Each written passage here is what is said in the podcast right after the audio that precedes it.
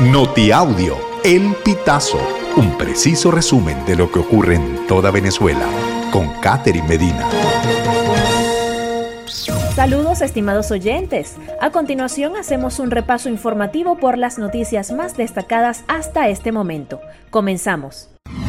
Presidente de la Cruz Roja denuncia que fue agredido por un ex socio durante fiesta. Ricardo Cusano denunció que fue víctima de una agresión por parte de su ex socio, Roberto Antonio Calcaño, durante la fiesta de Año Nuevo en el Club Playa Azul de La Guaira. El empresario narró su versión de los hechos y aclaró que todo comenzó luego de que coincidió con Calcaño en la celebración, donde le pidió que afrontara la deuda que mantiene con él desde hace años. Cusano afirma que aunque trató de evitar el conflicto, su ex socio lo siguió y le lanzó un vaso de metal que le ocasionó una herida en la cara. Calcaño también agredió al suegro de Cusano, de 87 años, quien debió ser atendido urgentemente debido a su condición médica. Gobierno cumple 658 días sin ajustar el sueldo mínimo. El último aumento de sueldo se publicó en la Gaceta número 6691 de fecha 15 de marzo de 2022.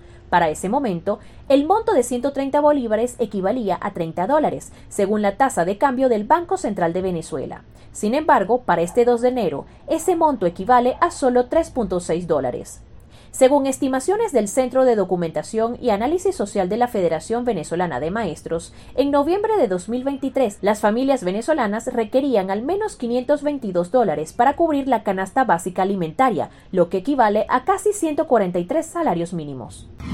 Récord de venezolanos cruza la selva del Darién en 2023.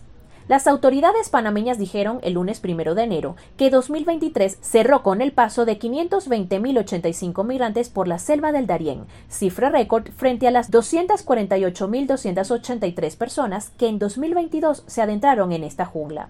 De ellos, 328.667 fueron venezolanos, un 63% del total, seguidos de 57.222 migrantes ecuatorianos, 46.558 haitianos y 25 5.344 de origen chino, entre otros migrantes de distintas nacionalidades.